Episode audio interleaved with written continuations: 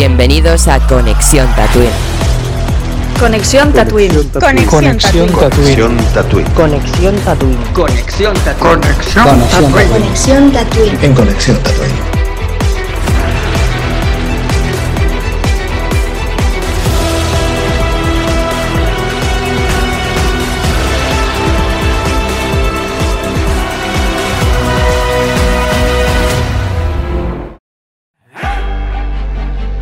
Bienvenidos a Conexión Tatooine.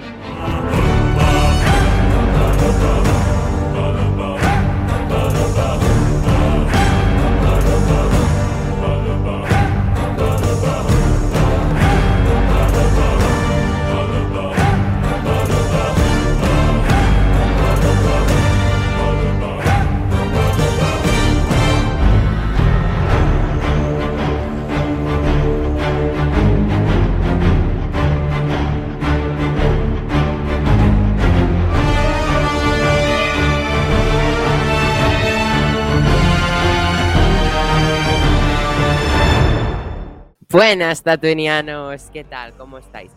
Eh, buenas noches a todos. Hoy es un día muy especial porque vamos a hablar del segundo capítulo de The Book of Boba Fett, un capítulo de lo más brutal, increíble. Y además es un podcast especial porque este podcast pues tenemos unos colaboradores increíbles, unos súper invitados que están por ahí en el backstage, aparte del equipo tatuiniano. Y aparte es un podcast que Está publicado ahora mismo en dos plataformas. Está en, un, en Twitch a través de Lando, gracias a Sully, que lo ha lanzado en Twitch. Y está en nuestro canal de YouTube. ¿eh? Y igual lo mismo pasará con Spotify. Estarán los dos. Y en Evox, supongo que también. Eh, si queréis, paso un poquito a presentar a nuestros invitados de hoy. Eh, voy a poner el orden que tengo en pantalla. Tengo aquí primero a Mr. Fulcrum. ¿Qué Eh, tal? hola, hola. ¿Se me escucha? ¿Qué no? tal? Perfecto. Eh, ¿Cómo pues muy, bien, muy- con muchísimas ganas de volver aquí a, a estos podcasts. Y la muchas gracias por invitarme, porque tendremos muchísimo de qué hablar esta noche, porque ha sido un capitulazo. Capitulazo. Así un poquito, una valoración así cortita, sin destripar mucho, luego ya destripamos a lo que es el debate. Pues a mí eh, me ha gustado más que el, que, el, capítulo piloto de la serie. Creo que le viene muy muy bien a, a este tipo de series, tanto a Mandalorian como a la misma Boba Fett. Eh, est- estos capítulos son un pelín más largos y nada, me parece que tiene un cameo que me parece espectacular y bueno, ya lo hablamos luego. A ver, déjame de mientras saludar un poquito por el chat. Tenemos a mi amigo Roger de Darth Segador. Tenemos por aquí a Matetrix y tenemos por aquí a Amelia la gata, que he estado hablando con ella esta tarde.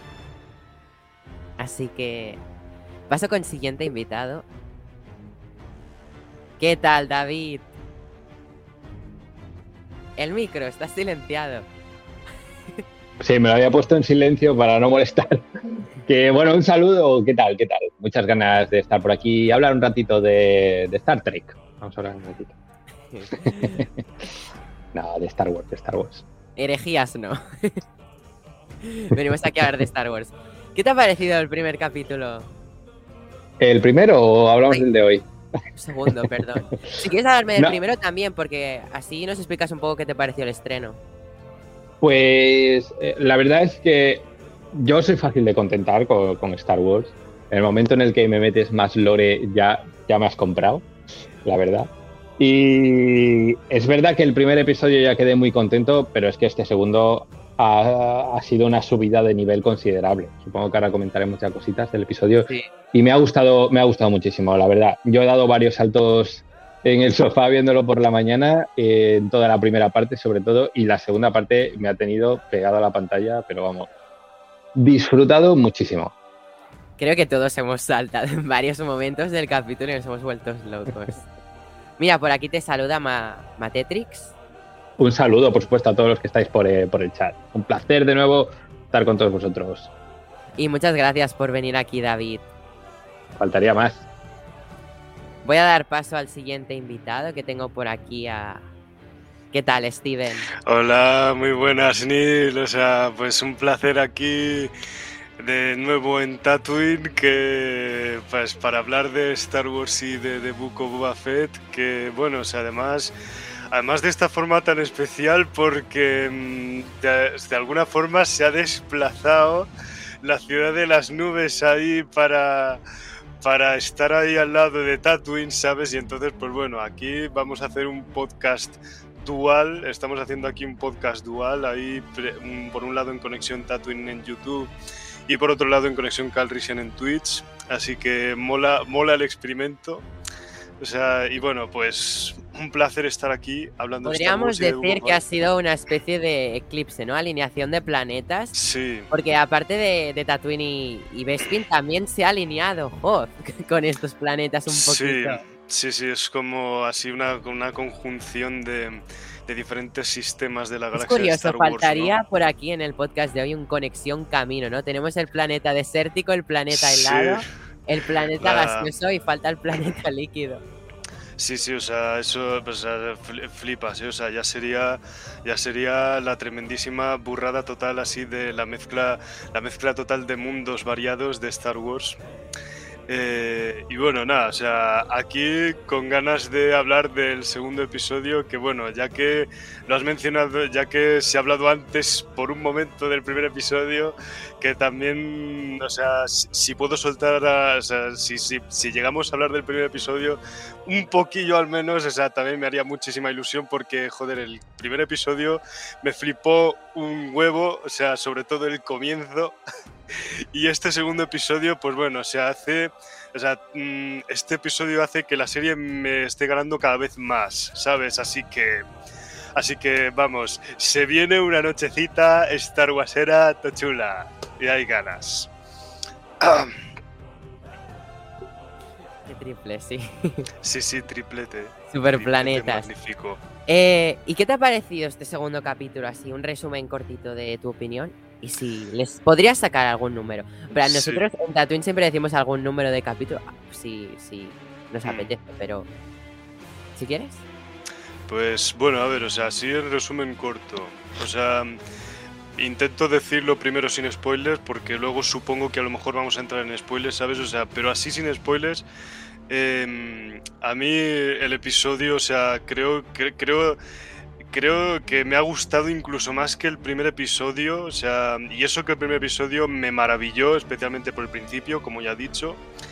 Pero, o sea, creo que este segundo episodio es, o sea, es ese, tiene ese punto que hace que, que, que muestre cómo que muestre cómo la, la serie, o sea, le da como esa identidad a la serie que va a suponer la sorpresa, ¿no? Así la que va a suponer el encanto de esta serie, que es conocer más la historia de Boba Fett, o sea, una historia, una cara de Boba Fett que no hemos visto nunca en el universo de Star Wars, ni en Legends, ni en Canon. O sea, bueno, eso en mi opinión solamente, o sea, porque, o sea, ahora mismo estoy hablando en plan muy hereje, ¿sabes? Desde el más puro desconocimiento de todo, del resto de cosas así de, de Legends y de Canon, ¿sabes? O sea, yo estoy, yo estoy hablando siempre de las pelis, ¿no? O sea, yo estoy hablando en principio de las pelis. Sí. Una cara que no hemos visto de Boba Fett en las pelis. O sea, y entonces, eh, o sea, va, va a ser brutal, ¿sabes? O sea, que vamos a, o sea, creo que esta serie va a mostrar una cara de Boba Fett que no hemos visto y que va a molar un mundo y que va a hacer que nos enamore muchísimo. Y yo estoy ganadísimo con esta serie, yo estoy dentrísimo de esta serie, pero total, ¿eh? O sea, con eso te lo digo todo. O sea... Y así. Muchas eh, gracias, Steven, por estar aquí hoy, un día más. Me acuerdo de este directo previo que hicimos, así Sí, que te sí, sí. dejo. Y Sí, sigo que que, hay divertido. muchos más invitados por aquí para charlar hoy con nosotros. Tenemos a hombre, mi gran amigo, el tatuiniano Roger Fun Concepts, tío. ¿Qué pasa, chicos? Un Que placer encima estar tú aquí. hoy, Roger, Conexión Colombia. Conexión Colombia, aquí hoy desde Medellín, haciendo conexión, pero no me lo podía perder. Así que hoy veis un escenario un poco diferente. Ya se ve el verde bonito. Invito a todos a este país, que es una maravilla. Hasta de Y- vacaciones trabajando aquí en el podcast. de ese Trabajando siempre y mira, mira, mira full como estoy con la gorrita, con la camiseta. Hoy estoy a tope para el podcast. Y que no falte una buena cervecita. Pues nada, chicos, yo la verdad es que estoy contento de estar aquí y viendo que mucha gente, o sea, no recordaba un podcast así con tanta gente de otros planetas, así que me parece genial como unir, siempre consigues traer a, a gente aquí y que nos lo pasemos bien todos. Hablando del capítulo, ¿para qué lo voy a negar? Hoy me ha gustado mucho y he disfrutado, he disfrutado. No me lo he visto siete veces como suele hacer Neil, lo he visto solo una, Ups. pero me ha gustado mucho. Reconocía, luego entraremos en detalles, como decíamos, ¿no? Para no hacer spoilers, pero ha habido, luego cuando venga mi amigo Jero, seguro que él se acuerda de los títulos de las películas a los que hace referencia, una, para a mí una escena que me ha parecido maravillosa.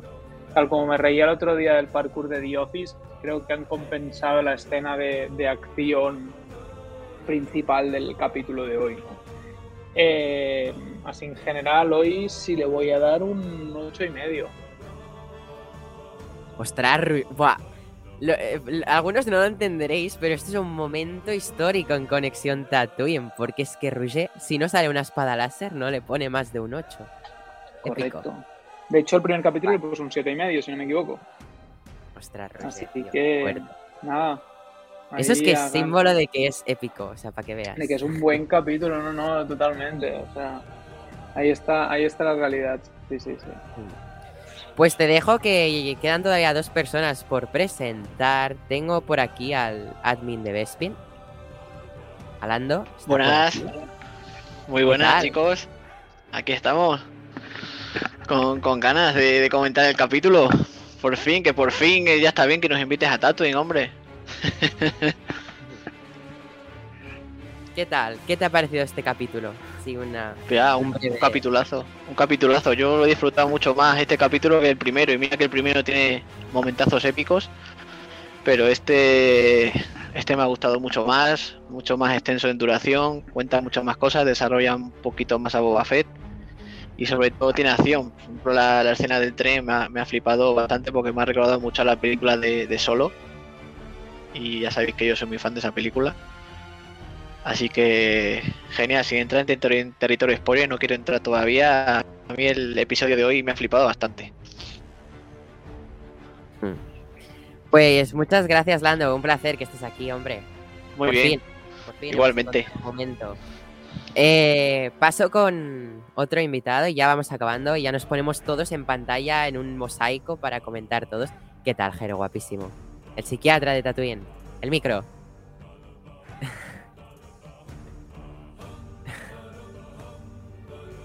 Vale, ahora, ahora, ahora. Hola, hola, hola, hola, hola, hola. Genial. Ay, buenas ¿Qué te ha parecido el noches, jefe. bueno, lo primero, buenas noches a todos. Buenas noches, Suri. Buenas noches, eh, hermano Roger. Buenas noches, Lando. Y buenas noches a ti. Como no, muchas gracias por invitarme otra vez de nuevo. Ya sabes que estaremos aquí en la pelea, en la lucha, mientras que nos queden fuerzas, porque ganas siempre hay. Y mientras que esta, esta vida nos deje y no haya ningún tipo de apagón, ese tipo de cosas que, vaticinan. Así que aquí estamos. Eh, joder, ¿qué decir del capítulo 2? Dentro de- del multiverso, del multigero, del Geroverso. Mira, yo, yo creo que por fin, yo lo dije en el anterior capítulo, creo que por fin se le está dando el, el- el papel que se merece Boba Fett. O sea, eh, ya no solamente que esté protagonizado o, interpretado por ese gran actor, que este muera que es la, bomba, es, es- es- le da un carisma impresionante a este personaje, sino porque yo creo que todo el mundo estaba con muchas ganas de ver a este personaje evolucionar, y ya no solo evolucionar, sino, sino saber de él, ver lo que realmente hay detrás de esa máscara, ¿no? Eh, hace tan solo unos una hora, hora y pico, alguien decía en un chat que le gustaba más ver a Boba Fett con el casco porque es su fecha, su, su seña de identidad, ¿no? Pues yo creo que no. Yo creo que, que Boba Fett no debe de llevar el casco solamente para cuando trabaja, al fin y al cabo, porque es su trabajo. El trabajo de cazarrecompensas es ese, porque él no es un mandaloriano, como ya todos sabemos es un clon. Yo creo que todos queremos saber cómo ha evolucionado el personaje, cómo ha crecido después de, huir de esas garras, de esos dientes de Sarlacc. Eh, por qué era así, por qué es así y, bueno, to- to- toda esa trayectoria. Yo creo que con esta serie se están coronando, están haciendo un trabajo espléndido, excepcional y, que merece mucho la pena su visionado. Este segundo capítulo ha crecido muchísimo. Ya hablaremos ahora con, contigo, con Roger, con, con Suri, con Lando de, más en, en profundidad del, del- del episodio para no dar spoiler, que sé que no te gusta dar spoiler. Con David, sobre- con Adrián también. Con Adrián, sí, por los que a, a partir de ahora también se conecten. Eh, pero, pero creo que es uno de los mejores capítulos de, de todo el universo de Star Wars, porque está lleno de, de romanticismo y de amor a la saga. Yo creo que tanto Filoni como Favreau están haciendo un trabajo excepcional. Desde aquí me quito el sombrero. Les agradezco mucho que hayan cogido las riendas de este proyecto llamado Universo Star Wars y que le pongan tanta pasión y tanto corazón. Y si encima cuentan con gente como Robert Rodríguez, que sabéis que soy un apasionado, un enamorado de, de- de Robert Rodríguez, muchísimo mejor. Eh, viva Star Wars, viva Boba Fett y viva todo lo que tenga que ver con ese universo que creó tan magistralmente George Lucas. Y no me voy a decir que luego dicen que tengo mucha labia y, y hablo de manera linda. Pues sí, me encanta, me encanta ser así como soy y, y me gustaría, me gusta que vosotros también os guste, que que os gusta. Lo dicho, mi puntuación un 9, un 9.68. Y como no sé si vendrá José, pero si viniese José seguramente le daba algo superior, porque es así de cabrón, me gusta siempre dar, aunque eso no decía más que yo para quedar por encima.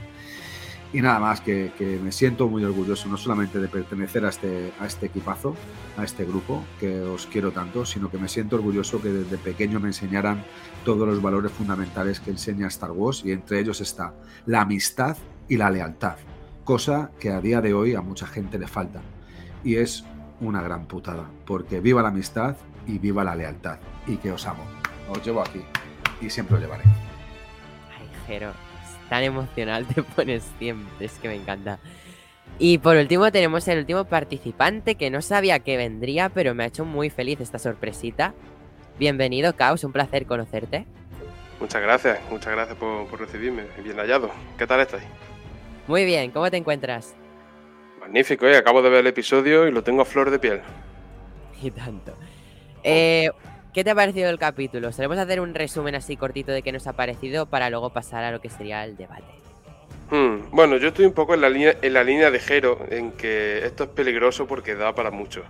Da para mucho y, resumir es algo ingrato, pero sí te diría que creo que ha mejorado bastante. Eh, técnicamente, en, el storytelling, creo que el desarrollo del personaje están a tope con eso. Que el flashback se lleve más de la mitad del metraje del capítulo es un acierto magnífico porque ayuda a empatizar, eh, aporta lore de los, de los Tusken y creo que es un gran paso, un gran paso en el universo Star Wars como lo conocemos y, y de Boba Fett en, particular. Creo que van a dejar un poco de lado la, la trama esta del, de- vamos, supongo que será mitad de temporada. En la mid-season darán un paso hacia adelante la trama principal con, el, con esos cazarrecompensas, con ese clan que acaba de surgir. Pero me gusta que se estén tomando tiempo en el pasado de, Boba, incluyéndose como uno más en, el, en esa sociedad Tusken, que me parece lo mejor. Y me, queda, me ha quedado una sensación de que me está gustando más que Mandalorian. Esa es mi gran duda, porque veo cosas y siento cosas en la, en la edición de sonido, en la banda sonora, en, el diseño de personajes. Creo que está en muchos aspectos superior a algunas cosas que hizo Mandalorian. No quiero meterme en un jardín del que no pueda salir, pero no sé, supongo que lo hablaremos, ¿no? Sí, ahora en el debate comentaremos sobre el capítulo y qué os está pareciendo. O sea, el debate ahora es una charla completa. Y si queréis, pues mira, precisamente que sé que es lo que estáis esperando aquí eh, los oyentes en el chat, los que estáis en el backstage, porque pobrecitos los primeros que han hablado los primeros y ahora tiene, se han tenido que esperar un montón. Mi opinión rápida. A ver, yo, sabéis que es cuando la digo rápida, digo una palabra. Y siempre me oís decir épico, brutal, es que me parece maravilloso. Como detalle, eh, a mí una cosa que me ha gustado mucho ha sido todo el acto final. O sea, desde. O sea, lo que han sido el acto final de los 12 últimos minutos. Yo, la verdad, me he emocionado, lo he sentido de una manera increíble. Así que, no sé, quiero comentar este capítulo porque tiene muchos detallitos. He chillado, como ha dicho David. eh, o sea, estás en el sofá viéndolo y te has emocionado. Es que yo también. Esos cameos tan chulos. Así que pasamos al, al debate. Buenas. Muy buenas. Oye, oye, oye. Ay, ay, a- a- a- o sea, Avengers Assemble, tío. O sea, es Jedi's, Jedi's Assemble, tío. O sea, no, perdón, perdón. Boba Fett's Assemble. O sea, Bounty Hunters Assemble. No sé ni lo que estoy diciendo, tío. O sea, Neil, te faltaba el chasquido, tío. Ya. ¿Dónde está el chasquido?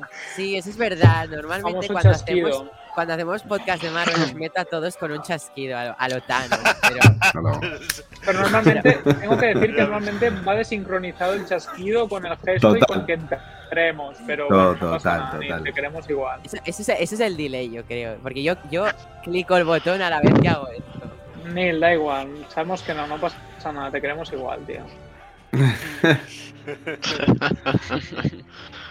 Bueno, eh, empecemos así. Bueno, yo, mira. quiero, yo quiero darle la bienvenida a. que antes no se le he dicho, joder, Mr. Fulcrum, Perdidos en Hood y Caos. Buenas noches. Que antes, como no se había visto, no Muy se buenas dicho nada. Muchas gracias. Me he, puesto, me he puesto una limonada a vuestro sabéis limonada, ¿eh? No lleva no- ningún misterio. Soli. No es nada raro, ¿no? Limonada, nada, ¿cómo nada. está? No lleva lagartijas que No, se meten no, por las no. narices ni nada. No lleva ningún tipo de lagartijas. ahí, ahí lo has descrito muy bien, ¿eh? O sea, no tremenda lleva PCR. El espiritazo. no lleva, no Tremenda lleva PCR que le han hecho a Te Muera, eh. A mí me Chiquita PCR, sí. da Hostias, asco ha sido una tío. PCR. Lo he visto a, a Sí. Fulcrum en Twitter y digo, toda la razón, es una PCR.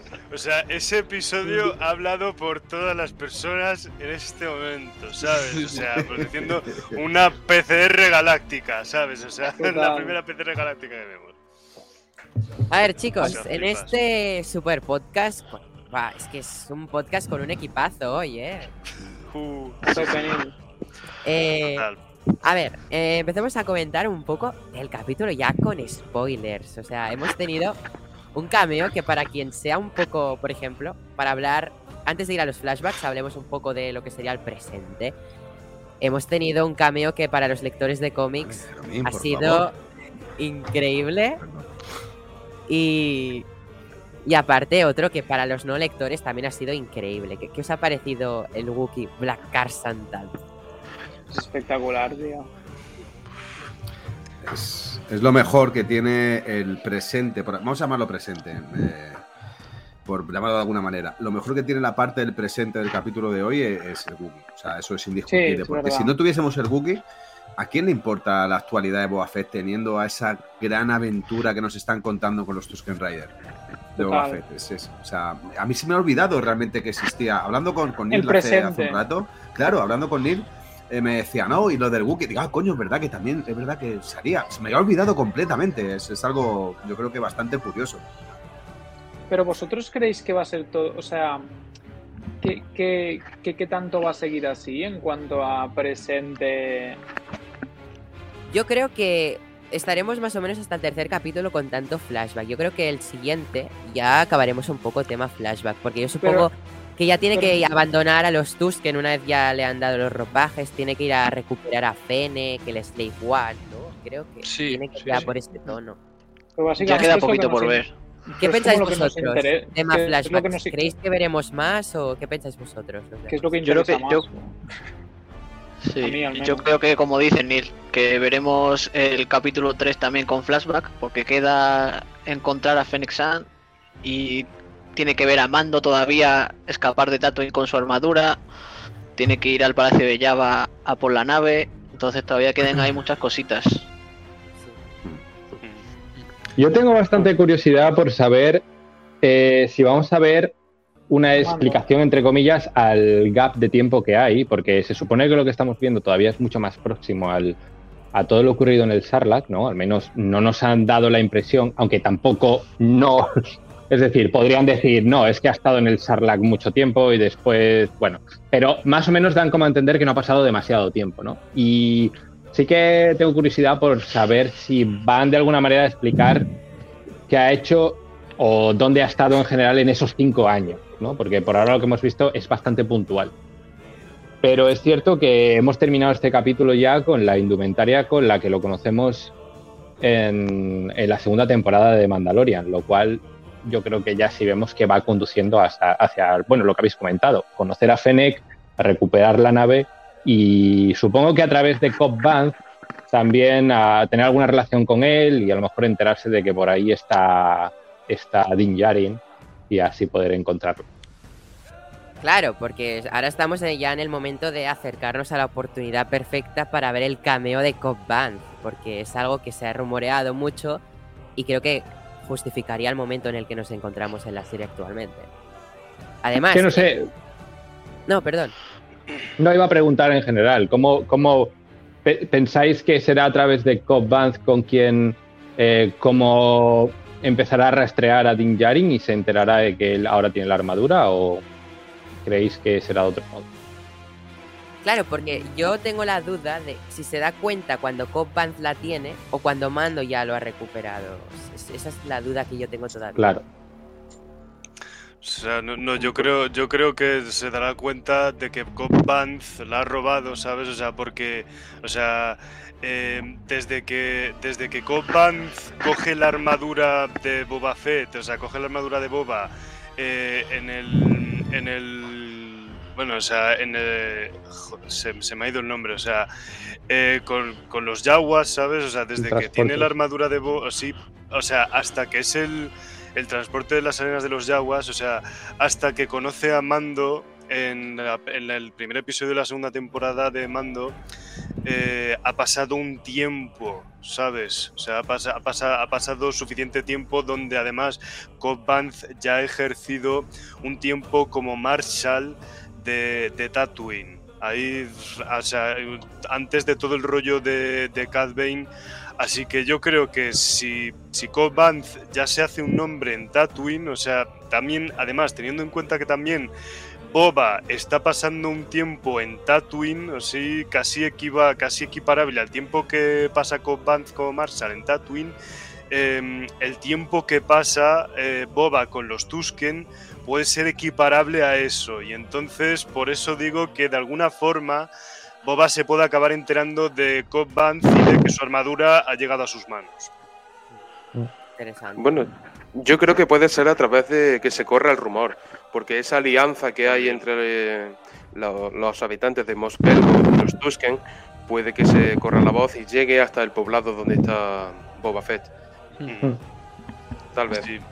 Puede ser. Yo, yo creo que yo creo que fijaos que eh, en, la- en el momento que está ahora mismo Boba no le hace falta la, la armadura. O sea, yo creo que la armadura es algo totalmente secundario.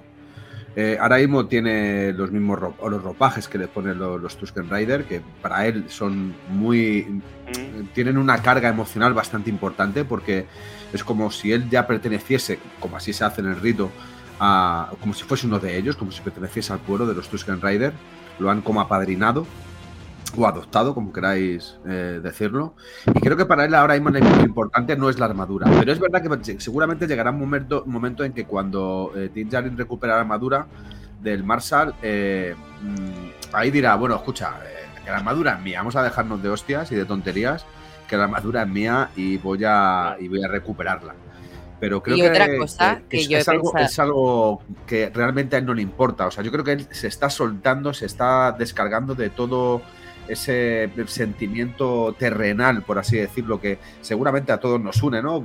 Hoy, hoy por hoy puede ser un teléfono móvil, un, eh, no sé, una, no sé qué decir, una, una tablet, un ordenador, algo material que realmente no nos aporta, no nos aporta nada, aunque nos ayude, indiscutiblemente, ¿no?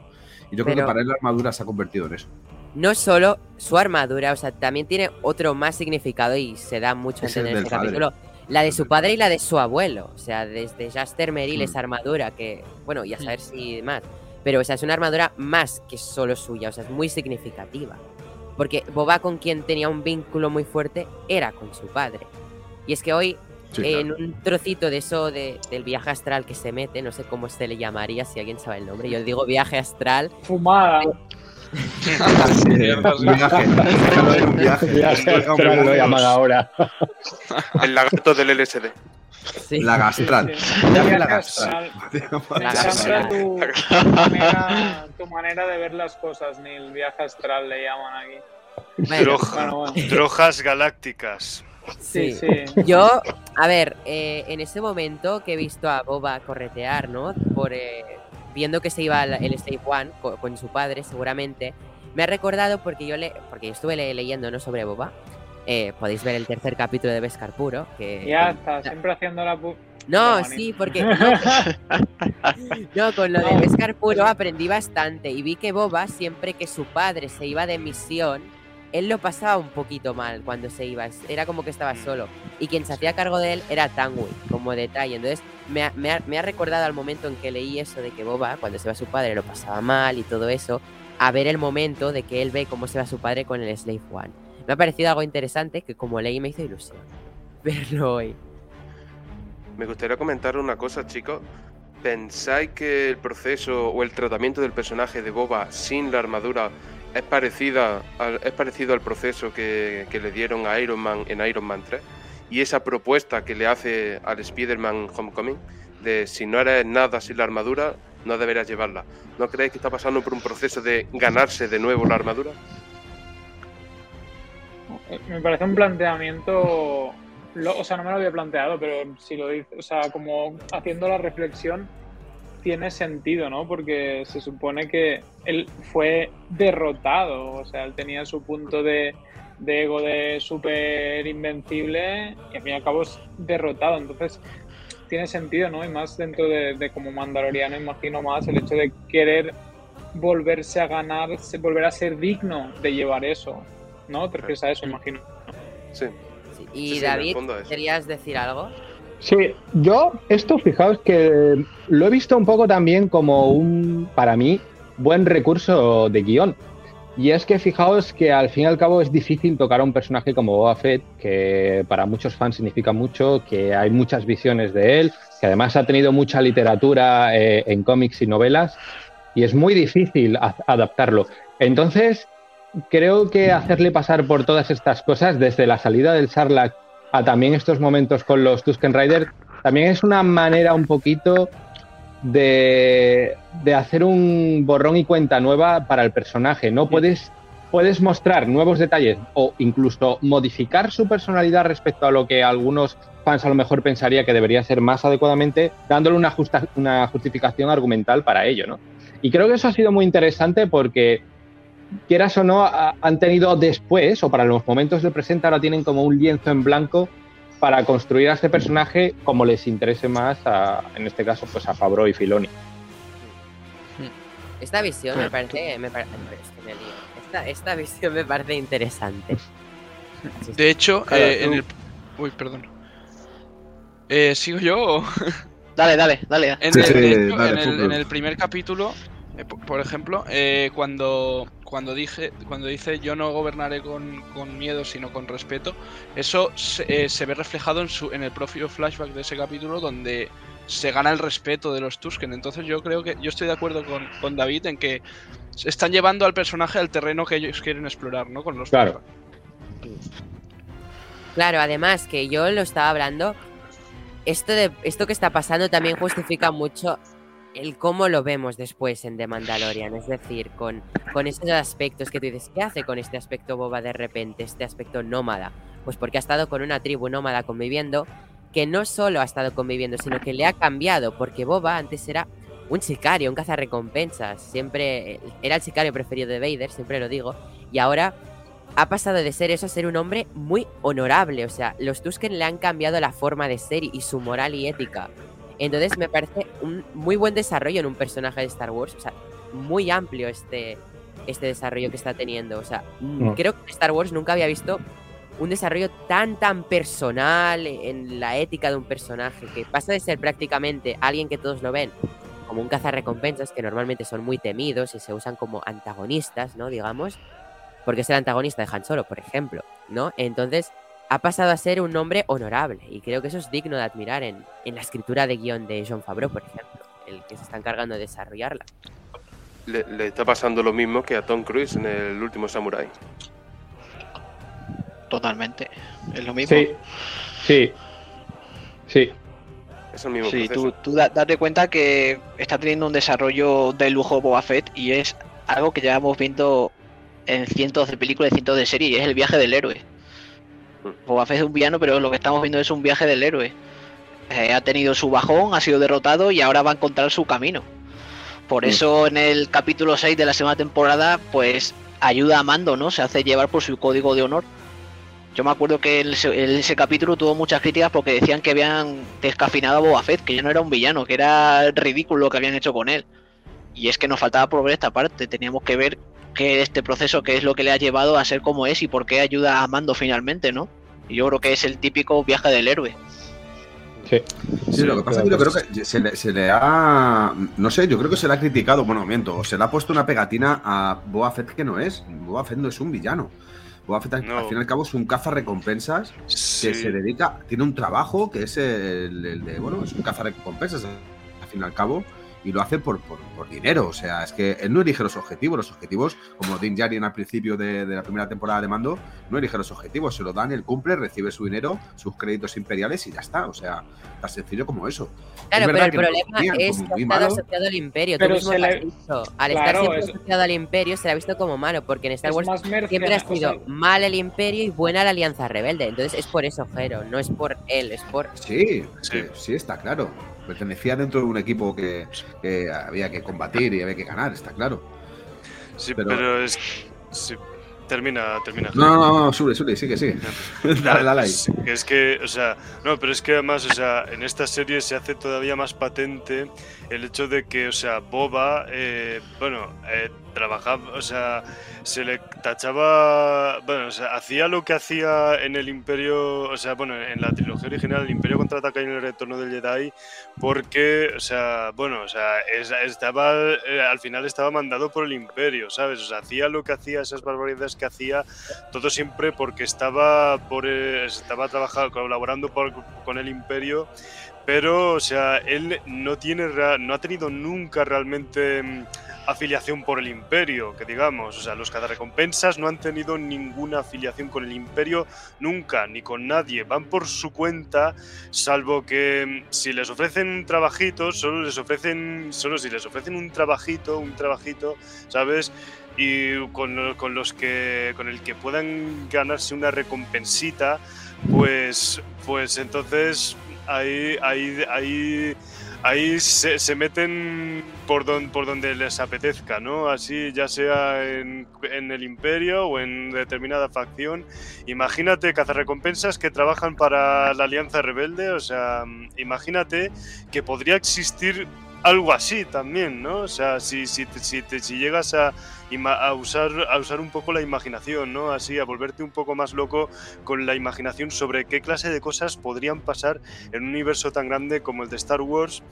Y, What o sea, ¿Qué sí, what if, what if. O sea, sí, sí, pero es que es eso, o sea, Boba era un mandado del imperio, pero trabajaba por el imperio solo porque el imperio le pagaba para capturar a Han Solo. O sea, y bueno, porque y también le pagaba Jabba el Hutt, ¿sabes? O sea, por perseguir, por perseguir a, a, Han Solo. Siempre había el beneficio económico de por medio, pero eh, fuera el imperio, fuera el imperio, que bueno, que también sí que es verdad que el imperio así mm, mm, con la de con la de cosas que hacía por la galaxia así de instaurar su propio orden, así imponiendo sus propias disciplinas económicas y todo eso, o sea, mm, sí que es verdad que generaba como una necesidad mayor de a los cazarrecompensas tal vez de que que in- se asocien se asocien tal vez para perseguir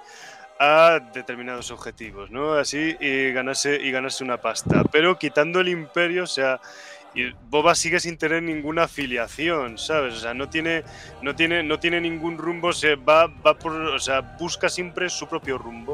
Tiene que allá donde le llama el alimentarse, trabajo. básicamente. Sí, sí.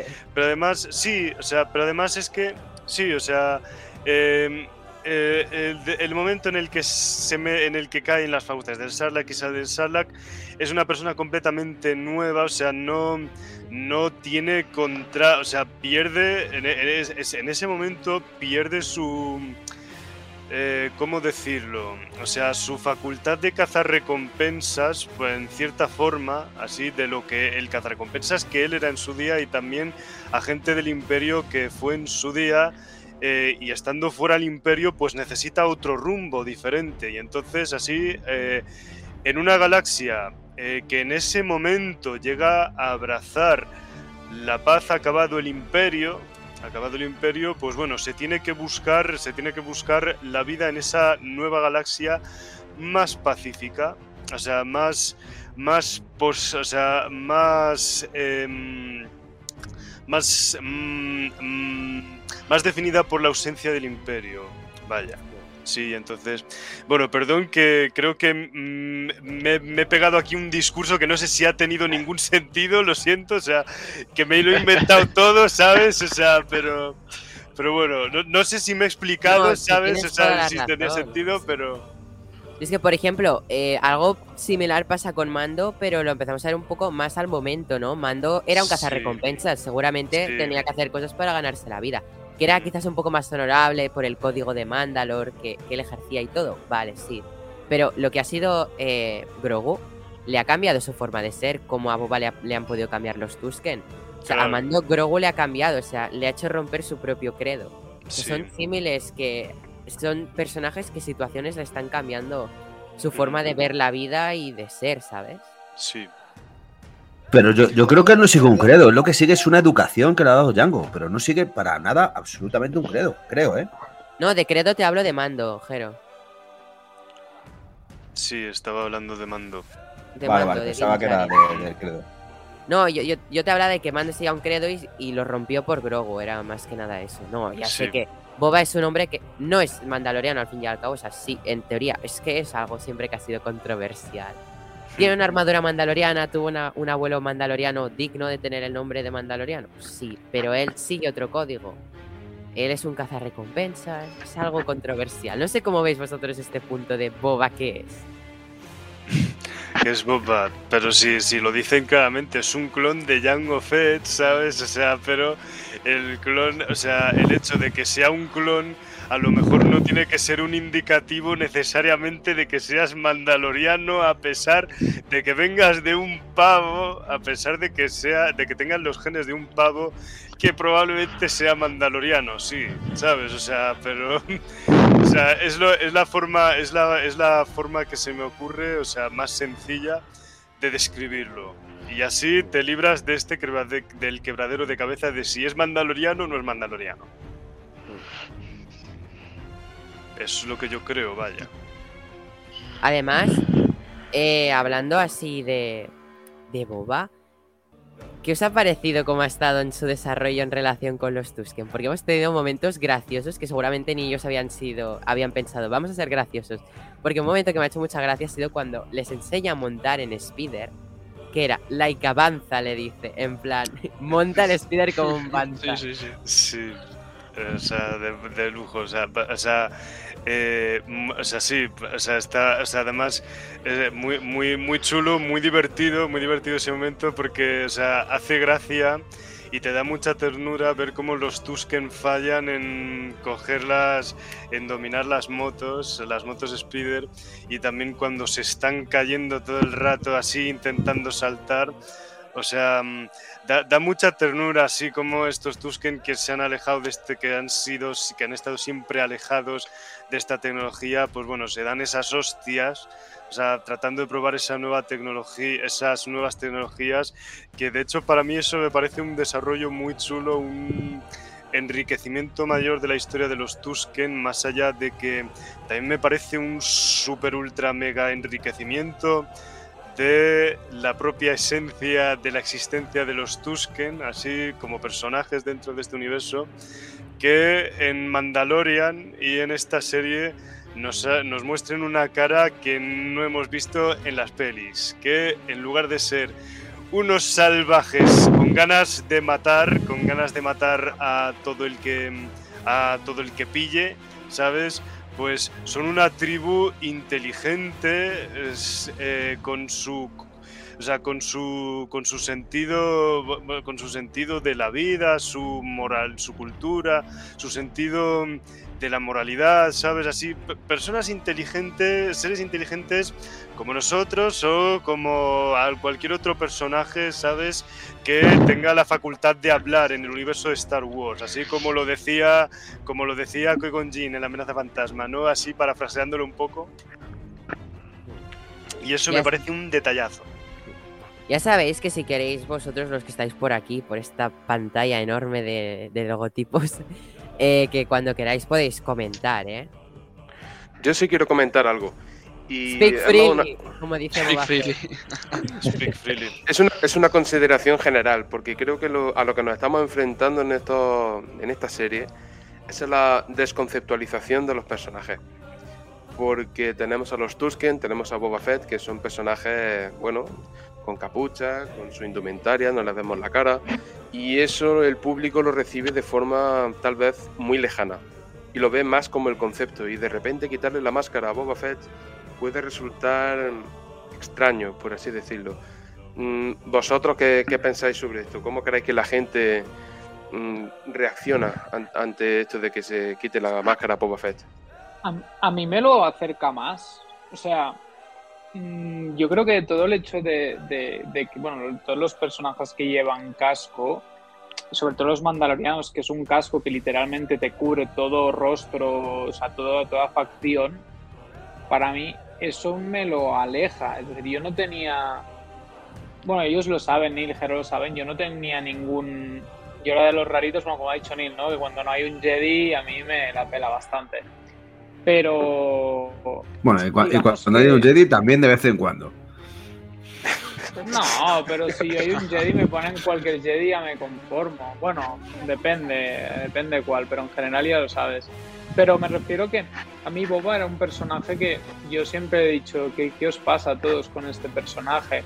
Reconozco que la primera vez que me, me moló Boba fue cuando apareció en Mandalorian, ¿no? Eh, y viendo el primer capítulo, seguía pensando que me había gustado más su aparición en Mandalorian. Hoy he disfrutado de ese personaje, sobre todo la parte en la que no tenía nada que ver con ese boba del traje típico, ¿no? Es decir, cuando estaba con, esa, con esos trapos básicamente reventados blancos, ¿no? De su ropa. Yo, e, ese, o sea, ahí me he acercado o ahí he entendido cómo como, como decíamos, ¿no? Entendíamos el recorrido de por qué, más o menos podemos entender por qué luchaba como luchaba en, en Mandalorian y, su, su arma y todo.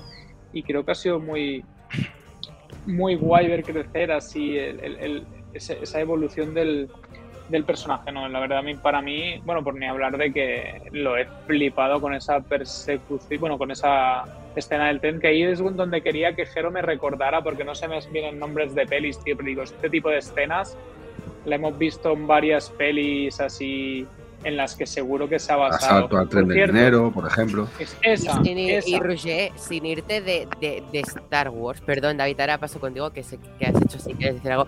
Sin irte de Star Wars, te puedes ir a la peli de Solo, en la que encontramos el mismo modelo de tren, una escena muy parecida con Han Solo y Chewbacca, y aparte tenemos a los Pike por allí, o sea, algo también. Yo, mira, ya sabes, Neil, que solo lo he visto una vez y creo que seguiré viéndolo, sigo sin volver a verla. Eh, puede ser. Yo básicamente hablaba de fuera del universo cinematográfico de Star Wars, ¿eh? En cuanto a la No, pero yo te he hecho una referencia que sin irte teníamos el mismo modelo de tren. No, no, total. Y, ah, por cierto, yo cuando estaba viendo el capítulo he pensado, ¿nos suena la voz del Mayor? Es que es Robert Rodríguez. Es Robert Rodríguez. O sea, claro, pero a mí, por eso, por eso. Yo cuando lo vi en el tráiler me creía que era Pedro Pascal porque la voz se parece un huevo. También, cuando dice, cuando dice algo así de I've heard otherwise, yo digo, tiene un, este, timbre, este tiene un timbre de voz muy parecido. Yo primero he pensado que era Pascal y luego digo, no me convence del todo. Y luego me digo, hostia, claro, Robert Rodríguez. Sí, sí. sí. Por cierto. Creo que nos pasó a todos. David, ¿qué querías decir? Eh. pues no me acuerdo No, eh, ¿cuál era? Estábamos hablando. No me acuerdo. Ah, de lo de los cascos. a ver, Sí, iba a comentar un par de cosas, a ver si más o menos soy rápido. Eh, primero, yo creo que al final también esto es una cuestión de mm, el formato, ¿no? Y creo que ya habéis comentado algo antes al respecto. No es lo mismo una película que una serie. En una película, al fin y al cabo, tú presentas a los personajes de una forma que tiene que ser muy directa, muy reconocible y que además tampoco te da mucho tiempo a desarrollo, sobre todo de secundarios, ¿no? Eh, es una serie es muy diferente. Es decir, entiendo que en una película tampoco tengas tiempo de desarrollar mucho más de lo que hicieron a Boba Fett, que al fin y al cabo es un personaje que estuvo 5 o 10 minutos en pantalla, y pues tampoco merece mucho la pena quitarle el casco a lo mejor en ese momento. Ya es muy reconocible así y al final pues vende muy bien así el personaje, ¿no? Sin embargo, ahora que ya estás desarrollando al personaje y que vas a contar una historia en concreto de este personaje y a lo largo de 4, 5, 6 horas, ya veremos cuántas, pues creo que también merece la pena mm, mostrarlo en todos los posibles ámbitos que tenga. Además, al final, no deja de ser un poco una cosa lógica, ¿no? Eh, eh, hay personajes que tendrán siempre la máscara porque o tengan algún tipo de cuestión que les lleve a ello, como puede ser eh, el propio Din Djarin, por un credo que, entre comillas, le obliga a, llevarla en todo momento en público. Habrá personajes que la necesiten, como puede ser el propio Vader, porque si no, pues básicamente la palma el pobre. Pero también otros personajes, eh, una máscara que además está, o un casco más bien, que está diseñado para el combate, etcétera, pues también es lógico que en momentos en los que no haya combate, pues tampoco la, la utilicen. Hasta ahí. Sí, y también eso ayuda un poco a totalmente diferenciar eh, los tonos de las dos series, ¿no? Yo creo. Sí. Sí, sí, es, que, es que, al, final, al fin y al cabo yo creo que estamos hablando de, de- ya no de personajes, sino de historias totalmente diferentes. Uno que va a través del credo mandaloriano, que es Din Djarin, aunque no es mandaloriano, pero sí que es adoptado y se ha, se ha criado en las costumbres. Y otro hablamos de que mm, solamente hereda una armadura de su padre y que al fin y al cabo es un clon de, de un bueno de, de otro cazarrecompensas como, como también era Jango Fett, ¿no? Y yo creo que, que hacen muy bien, como decías, en diferenciar un poco lo que es el personaje. Esta serie no va de Mandalorianos, como Mandalorian, y, y sin embargo, esta va sobre la historia de alguien que tiene importancia dentro del universo de Star Wars. En el otro, en el otro capítulo de podcast que hicimos, del capítulo 1, hablábamos de que al final cabo ha tenido cuatro frases, solamente en toda la trilogía original, Boba Fett. O sea, como alguien con cuatro frases en tres películas y con muy poquitos minutos de metraje consigue tener esa popularidad dentro del universo de Star Wars y dentro de los fans de Star Wars.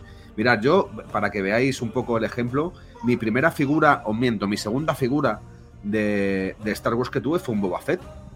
Y estoy hablando del año 81, creo que era. 82, no me acuerdo.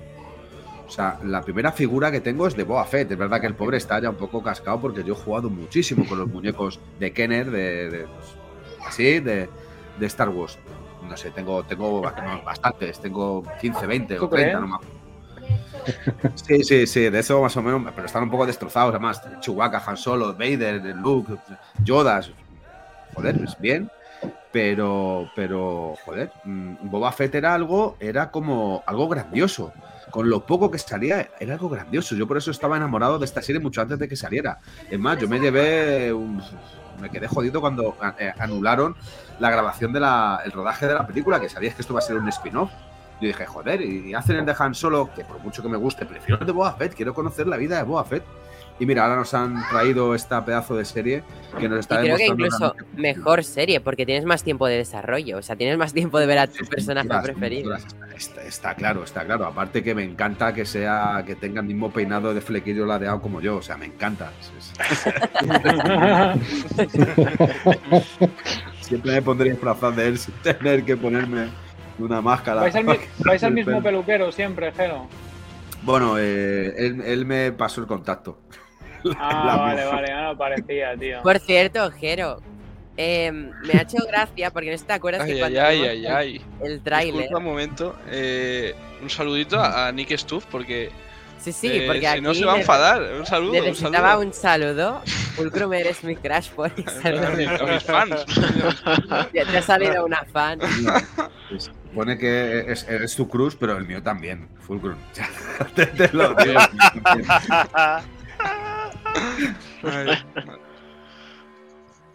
Por cierto, que, que yo, yo qué iba a decir. Ah, sí, Jero, ¿te acuerdas que en el tráiler vimos a Boba entrando justo? en la cantina, donde Sí, ha sí. entrado hoy, que por cierto, ahora hablaremos de quién había en la cantina. Em, vale, aparece en una pinta que te acuerdas que dijimos, Jero, ¿eres tú disfrazado de aquel día que ibas disfrazado? Con tu maquillaje a lo Boba Fett, con tu uniforme a lo Boba. ¿Ibas igual o no? Os voy a buscar una foto y veréis la comparación entre Jero y Boba. O sea, ya veréis que un Dios. aspecto idéntico.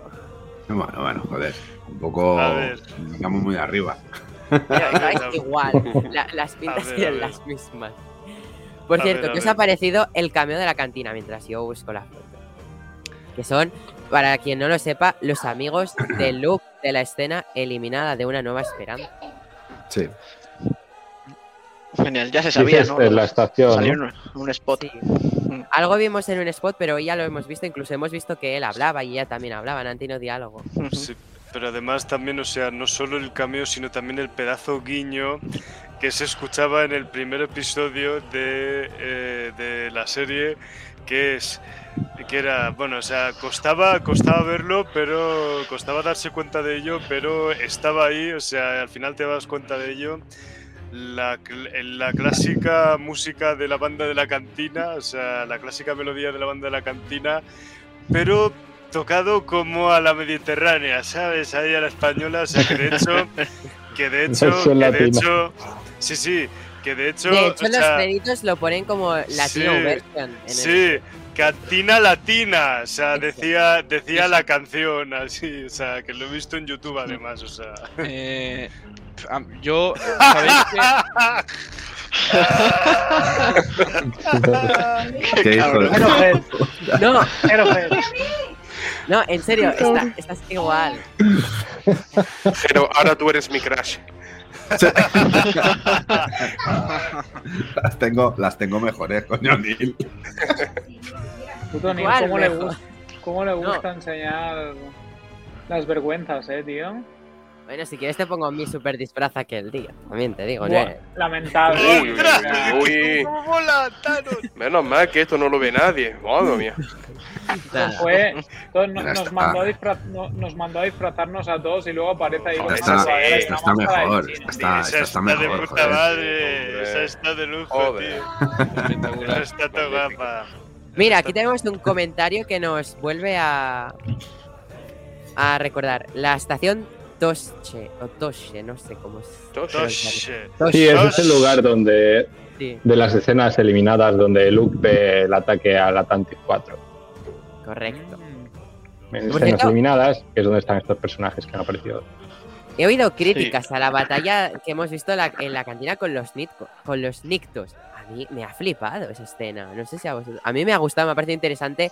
Me ha vuelto a recordar al western cuando entra el forastero, le miran todos y se, lo, y se los carga. O sea, Sí, me ha encantado. A mí me ha gustado más que, las- la, que la acción de los escudos, incluso. Me, gusta, me, Sí. me ha parecido que Sí. estaba muy bien. Sí, era fácil está, superar está eso. mucho ¿no? mejor dada. Sí, Sí. sí, sí. O sea, está mucho mejor rodada o sea, y, está, y es mucho más intensa, ¿sabes? O sea, yo creo que aquí, o sea, aquí la acción está mejor hecha en este segundo episodio que en el primer episodio, ¿sabes? Sí. O sea, Porque la Me Está mejor rodado en también. Me sorprende mucho porque, en teoría, el primer capítulo. Bueno, a ver, también es temas de guion que no había oportunidad para desenvolver una batalla. Pero el primer capítulo era Robert Rodríguez, alguien a quien le va mucho la acción. Pero ha tenido más, más acción este capítulo y la acción que ha tenido ha estado bastante mejor que el primero, siendo una directora. Por cierto, una directora que me ha encantado cómo la ha hecho. Eh, o sea, he notado enseguida que no era Robert Rodríguez porque y tenía una, la fotografía una sutileza que no es de Rodríguez, porque Rodríguez es un, una brutalidad, perdón, ya acabó, una brutalidad muy potente, en plan, es brutal, sus imágenes son brutas, y estas eran más delicadas, más sensibles, más cuidadas, era lo que yo he notado. Perdón, David. No, solo iba a comentar sobre esto que estás diciendo.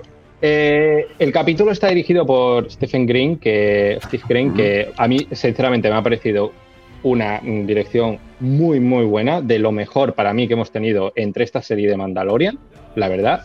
Eh, y el nivel de fotografía del, de este del Hyundai también espectacular, que además un experto ya en, este tipo de, escenas en trenes, etcétera, hizo la de Regreso al Futuro 3, si no me equivoco.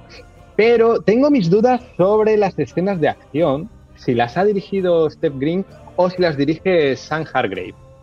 Porque ya en The Mandalorian, la segunda temporada y la primera, él se encargó de, no de la mayoría, pero de, de casi la mayoría de las escenas de las series. Este hombre ha dirigido a muchísimas escenas de acción para las películas de Marvel Studios. Eh, él es doble de acción. Ha dirigido además una película hace poco, no recuerdo. Una con Chris Hemsworth, que salió para Netflix, no hace mucho. Tyler Es una especie.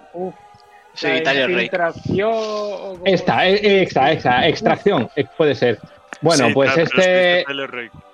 este es una especie de protegido de los, de los Rousseau. eh, y aparte de ser eh, doble de acción, ha dirigido muchas películas de acción. Y muchas escenas de acción, que diga, perdón.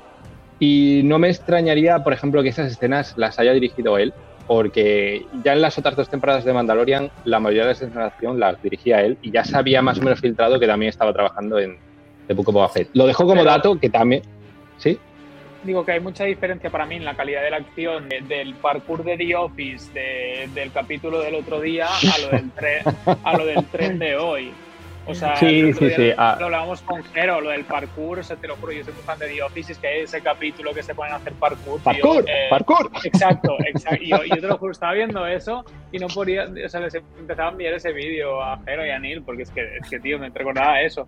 Y en cambio, la escena del tren me parece una escena de película de acción de puta madre. Sí. Una, co- ¿Eh? una cosa, David, por favor. Eh, ¿Sabes si este hombre que dice que se encarga de la escena de acción se encarga de dirigir la segunda unidad?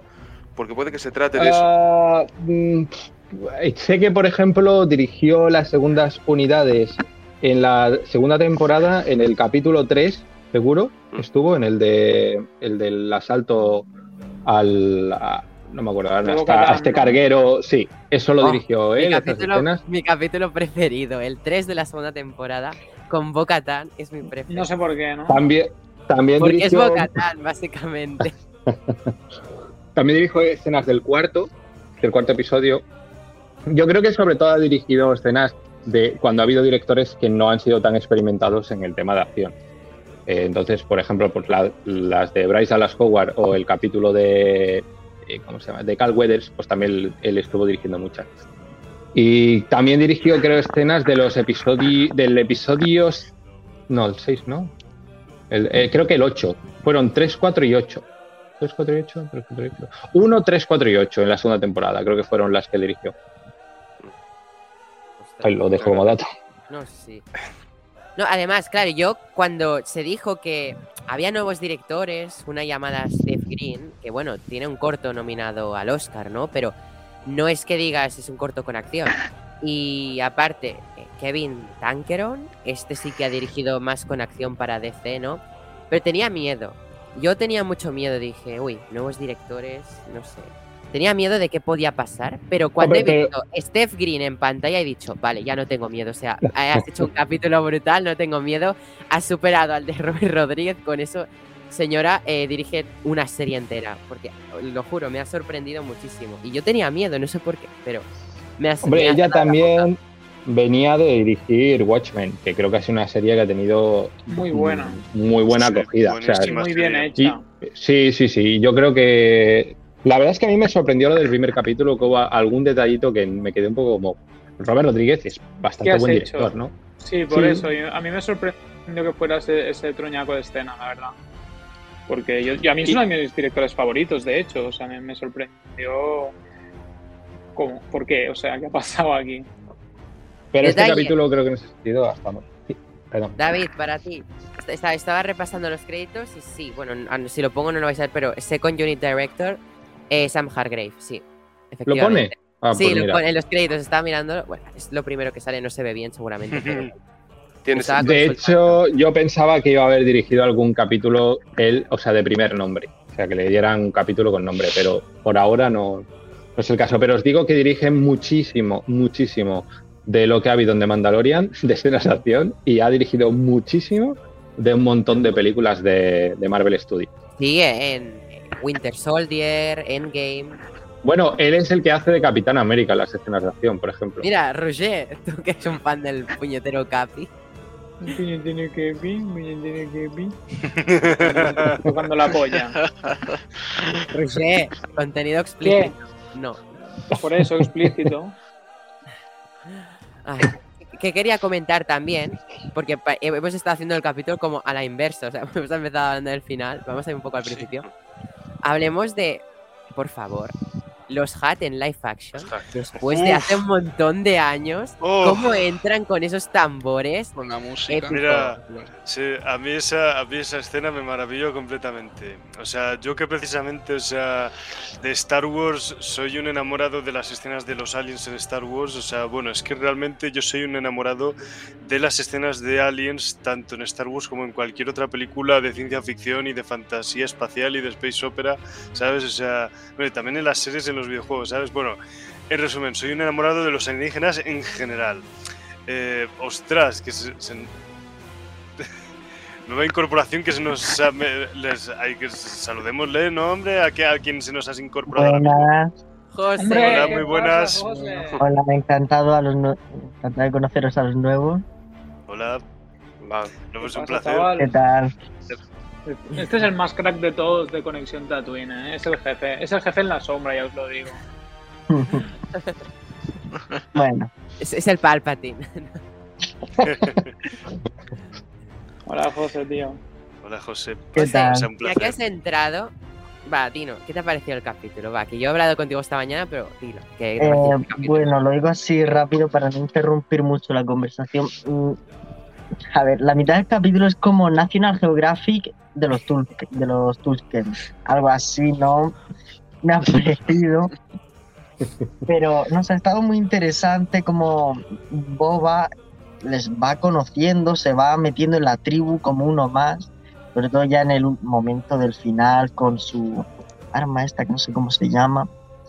y la danza final. Gardefi, ¿cómo se llama? Tiene un nombre raro que nunca he sabido leerlo. Se me ha la generado-. Siempre se me ha generado dislexia al leer ese nombre. Gardefi, esa. ¿cómo es? A ver, ¿Es Gardefi o Gafi? Se puede decir a dos maneras. pues Gafi, que es más fácil. Bueno, Vosotros acordaos de. Gaddafi.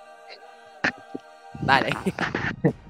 Bueno, y eso, la verdad, más allá de ver a los hats, que, bueno, siempre está muy gracioso ver a esta especie tan particular de Star Wars, tan famosita. Y el Wookiee, ay, que sé que tiene un nombre, me lo has dicho tú esta mañana, Neil, pero no tenía ni idea de que existía. Y, Black Car Santa. sí, ¿no? Pedazo de adaptación, ¿eh? Y tanto. Eh, o sea, Está muy chulo. en aquel momento, De 10. si hay aquí algún fan, es que es clavado del cómic, ¿eh? Es que es un calco. Cada, cada pincho de las sombreras es un calco del cómic. Y las cicatrices, el pelaje, es que es todo. Mejor que es- muchas adaptaciones de, de superhéroes. Ahí está. Que están en el negro. Esa, esa escena en. O sea, perdón, José, perdón, pero ya. Cuando le ves la trenza de espaldas, yo ya he dicho, wow, wow, Sí, sí. wow, es él, es él. Ya me he emocionado. Que se había rumoreado, sí, pero yo me vuelvo a emocionar, aunque se haya rumoreado. Porque se hace realidad. Y a mí eso me hace ilusión. Y, y ojo al personaje que puede dar pie para que entre en alguna serie en la action. Sí, sí. No, y Ah, yo creo que. No sé qué pensáis vosotros, pero ¿creéis que tendrá un duelo finalmente con Boba? Porque si te lo han traído aquí es porque va a haber un sí, duelo brutal. Wookiee-Boba, donde Boba esté al 100%. Sí, sí, sí, o sea, tiene, tiene que haberlo, ¿no? O sea, porque, mm, o sea, en algún momento así, después de esta amenaza que le han pegado los hats a Boba, así en este episodio, o sea, lo mismo que ocurría un poco con el alcalde en el primer episodio, o sea, Boba tendrá lío con el alcalde y con los Hat. Y entonces, pues ahí eso puede ser un desencadenante para que haya un enfrentamiento final ahí en el presente, al final de la serie.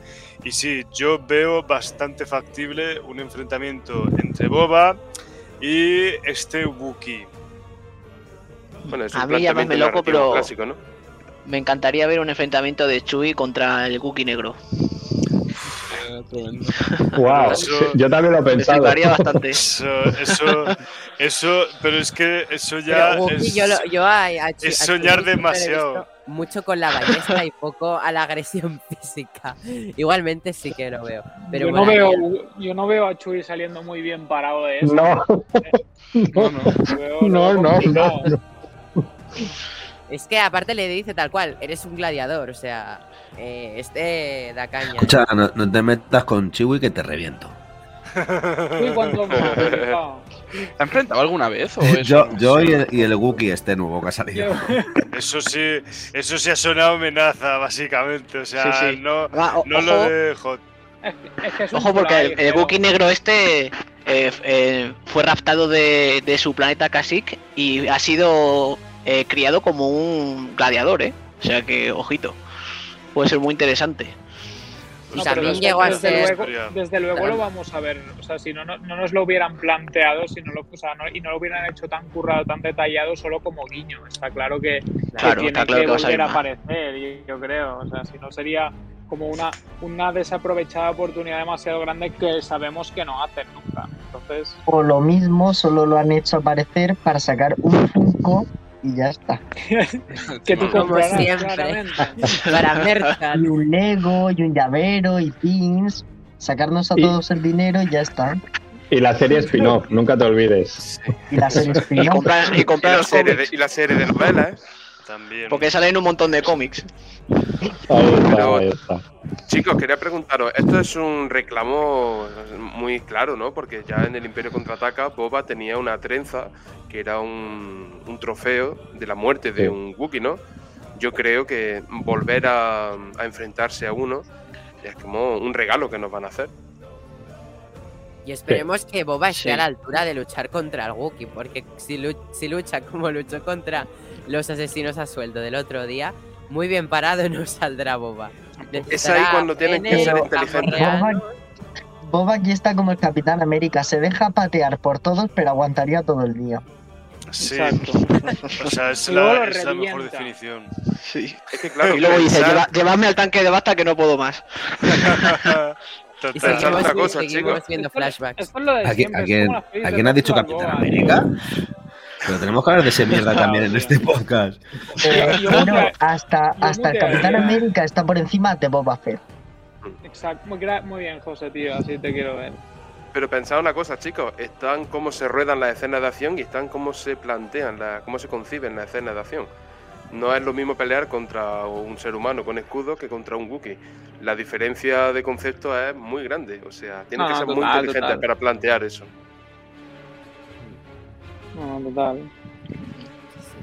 Y A aparte, ver si lo hace. retrocediendo un poco más en el capítulo, nos, ¿qué opináis del momento Rancor? Yo he chillado, yo en aquel momento, cuando, Fennec dice, bueno, con el Rancor responderá, le da la palanca y se avanza, yo he chillado, Muchi. Vale, vale, yo creo que esto es una señal de que no haya aparecido, de que va a aparecer. precisamente. Sí, yo creo que sí. Sí, puede ser. A mí me ha gustado ver que al final han sacado la versión, la misma versión que ha sacado las Black Series, cuando han hecho ahora el, el bueno, esta especie de Kickstarter que hicieron y no salió para adelante y pues mira, hemos tenido el mismo rancor, ninguno. pero pero va a estar, va a estar, seguro. Yo creo que veremos algo. Hombre, o sea, pero es que sería maravilloso porque primero es, o sea, es maravillosa la troleada que le hacen a este pavo el que mandan al Rancor que dice, dice Fennec ahí así con toda, mm, o sea, con toda la sarna, ¿sabes? Está vacío, gilipollas.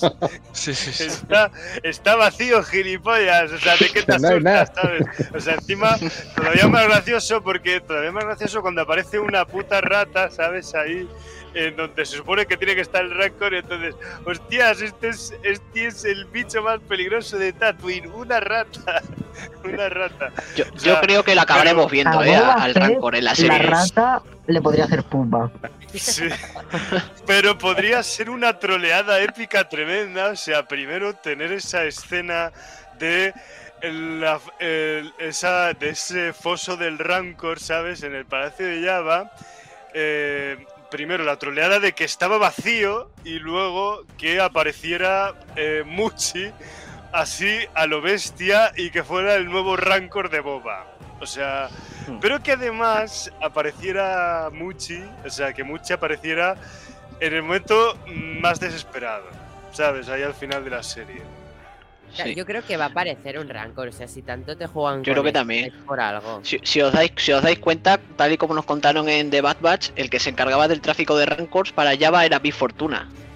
Y él luego se quedó con el trono, así que por algún lado tiene que tener algún Rancor. Así que yo creo que tarde o temprano en esta, en esta temporada veremos alguno. Claro, Mos Espa se ha expandido. O sea, en Tatooine aquí estamos en plena expansión demográfica. Y lo que pasa es que no han llegado todavía a la granja de Rancors. Aunque yo diría que la explicación lógica a que salga un Rancor es que Lego lleva como siete años sin sacar nada del Palacio de Java y ya va siendo hora de renovar. Bueno, ya lo han intentado hace poco y no les ha salido muy bien la historia del Rancor, ¿eh? Yo sé que a los coleccionistas de, de Black Series nos ha hecho mucha gracia. Estamos, estamos con la lágrima. Estamos con la lágrima. Tanto prototipo y luego al final no os han sacado nada. Es que 300 euros un Rancor. 380. 380, ojo, te lo acaba de decir. El 80. Con eso te el compras 80 unas Hot Toys. El 80 suma nove- eh, 400, eh. Y en el rastro que te lo encuentras a, a 30, coño. en fin. A ver, chicos, con así unas conclusiones del capítulo. ¿Qué creéis que vamos a seguir viendo con este, este capítulo? O sea, a partir de este capítulo, ¿cómo creéis que va a ir tirando la serie? Por ejemplo, hacer una ronda así. David, tú mismo que te tengo a mano. Bueno, eres mi mano derecha, pe- pero ah, es que no me aclaro yo con esto. Aquí Pues mira. a un lado y yo te veo de otro lado, es un lío esto. Pues mira, si te digo, y de paso me despido porque mañana tengo que madrugar y ya, ya, ya es un poquito más tarde de, de mi hora. Pero eh, yo creo que vamos a seguir mm, lo que habéis comentado al principio. Vamos a ver todavía un poquito más de esta dinámica de flashback y de, y de momento presente. Pero se va a preparar una buena se va a preparar una buena y lo vamos a ver, sobre todo en los últimos episodios. Esta serie nos va a volar la cabeza bastante con cosas que, que van a llegar y que van a ser brutales. Yo por ahora lo dejo ahí y con esto me despido de todos. Por cierto, un placer a todos haber estado con vosotros en este directo. Bueno, igualmente. Muchas gracias por Igualmente. haber venido, sobre Gracias por haber venido. Ha costado, pero te, te hemos tenido aquí. Un poco de última hora, un poco de última hora. Pero nada, muchísimas gracias y un abrazo a todos, a vosotros y a los de a los del chat. Un abrazo. Un placer. Adiós, Un Adiós, abrazo, un hasta luego. Hasta la próxima, tío. Hasta la próxima. Pues seguimos con esta ronda. Eso, eso, un placer. Yo, eh, perdonadme un Pero, segundo, espera, seguir, os estoy escuchando. Que vamos estoy- por la estoy ronda. De, re- Espera. de repostero. Ya la digo que no, no me conecté. Ya se de ya se porque Tengo que hacerle las magdalenas a los reyes. Entonces, pero no me quedé se las meto al horno. Sole, Eh, bueno, o sea, yo, yo, bueno, o sea, yo es que, o sea, ahora no sé muy bien cómo describir mis sensaciones así eh, de, de manera más concreta, ¿sabes? O sea, de, sobre acerca de la serie en estos dos primeros episodios. Sí que puedo decir, por lo menos, o sea, que con esta serie, que, o sea, que esta serie mm, ya con solo dos episodios me está molando mucho, o sea, me está encantando, o sea, y me genera me genera ganas de seguir viendo la serie, o sea, cada episodio me genera ganas de ver el siguiente, así que sea miércoles para ver el siguiente, o sea, ahí vamos, y me, y me está volviendo a, a dar ese disfrute que yo tengo siempre con Star Wars en todas sus obras, básicamente, o sea, y bueno, ahora siendo un poco más preciso, pues bueno, o sea, yo mm, ya estuve contento. Yo ya estoy contento con que mm, la serie empezara con Boba Fett saliendo del Sarlacc, ¿sabes? Ahí en el primer episodio, o sea, ese para mí fue, o sea, hicieron realidad para mí ese sueño, o sea, me lo sirvieron en bandeja, así esa escena en esta serie significativa para Boba Fett. Em, y luego, pues por el resto de decir, o sea, mm, yo mm, también tengo muchas ganas de ver cómo sigue, cómo, cómo sigue, mm, cómo, cómo sigue toda la historia de Boba y los Tusken, porque creo que también eh, le da otra dimensión al personaje de Boba, así por todo lo que hemos hablado, ¿sabes? Así de que le cambia su chip como personaje eh, y también le enseña una perspectiva de la vida y de la galaxia que mm, no, mm, no constaba así, eh, que no constaba así de lo que habíamos visto en las películas, ¿no? Así en sus apariciones en las películas. Em, que yo creo que yo creo que es posible que tal y como nos lo están presentando así con este nivel de mm, con esta dinámica entre, entre personajes ahí entre la relación que se crea entre Boba y los Tusken yo creo que va a derivar en algún momento en el que se for- o sea, mm, eh, pueda ocurrir algo dramático que mm, suponga una catarsis para Boba como personaje. Yo tengo la teoría de que lo- a los Tusken pueden llegar a matarlos y que Boba sobreviva y bueno, pues siga el camino de los Tusken y ahí pues lleguemos a lo de allí- lleguemos a su aparición en la segunda temporada de The Mandalorian. Pero luego también, o sea, no sé qué esperar de. Luego también no sé. Ya acabo, o sea, ter- termino enseguida. Luego tampoco sé qué esperar de- del tema del presente porque es que, o sea, no sé por qué rumbo puede ir, pero también tengo muchas ganas porque creo que puede ser una sorpresa, ¿sabes? O sea, creo que están manteniendo el secretismo con el tema del presente y pueden dar sorpresas bastante gordas porque no sabemos qué es lo siguiente que puede ocurrir, ¿sabes? O sea, y entonces, pues muy guay. O sea, yo he ganado por muchísimos niveles, así por y por varias razones. O sea, y contento, vamos.